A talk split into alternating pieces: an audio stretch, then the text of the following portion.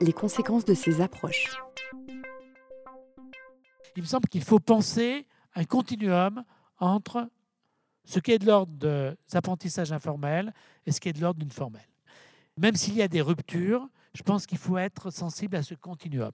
Hein, il n'y a pas d'un côté l'informel et le formel, mais véritablement un continuum.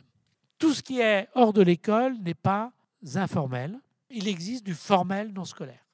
Il y a des formes pédagogiques, je les ai évoquées, école de sport, etc., hein, mais aussi des parents qui peuvent euh, euh, organiser une activité euh, quasi pédagogique, qu'on pense au, cahier scolaire l'été, au cahier de vacances l'été, etc. Ce qui atténue la rupture, ce sont les pédagogies qui utilisent des stratégies de proximité avec des activités hors du monde scolaire pour donner du sens motivé. C'est ce que j'avais évoqué sous le nom d'éducation informelle. Il me semble qu'il est important de reconnaître les apprentissages en situation informelle. Ce côté-là, il me semble qu'il y a une très belle phrase au tout début du nouveau programme de l'école maternelle qui demande aux enseignants de reconnaître que les enfants arrivent en ayant fait des apprentissages. Hein.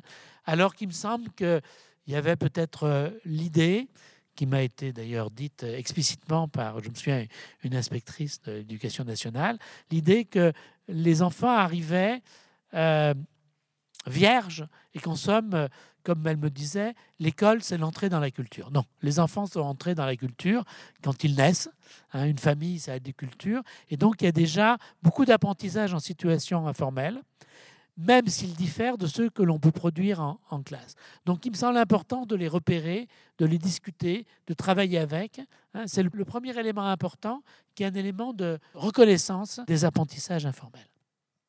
Il s'agit ensuite de réfléchir à la façon d'intégrer des situations informelles. Faut-il limiter ou assumer la formalisation? Quelles conséquences de telle ou telle stratégie. Pour moi, il n'y a pas une stratégie qui serait meilleure que l'autre. La formalisation éducative fait partie du travail légitime des enseignants. Ils s'emparent de domaines d'activité, les didactisent, les formalisent pour rendre possible des apprentissages. Mais il y a aussi la possibilité de limiter cette formalisation pour s'appuyer sur la dynamique propre à des situations informelles. Et je terminerai en me posant la question, qui est à mon avis la grande question d'un jeu relativement peu formalisé, qui est est-ce qu'il y a une place pour une éducation informelle? Ou faut-il ne voir dans cette expression qu'un oxymore, qu'une contradiction, en disant qu'en fait, l'éducation informelle n'est pas possible? Hein, L'idée derrière le jeu, c'est de dire qu'on a deux stratégies possibles. Une qui consiste à accueillir le jeu, en somme, dans sa dimension d'apprentissage informel. L'autre qui consiste à formaliser en fonction des objectifs. Mais ce qui me semble important, c'est de savoir ce qu'on fait.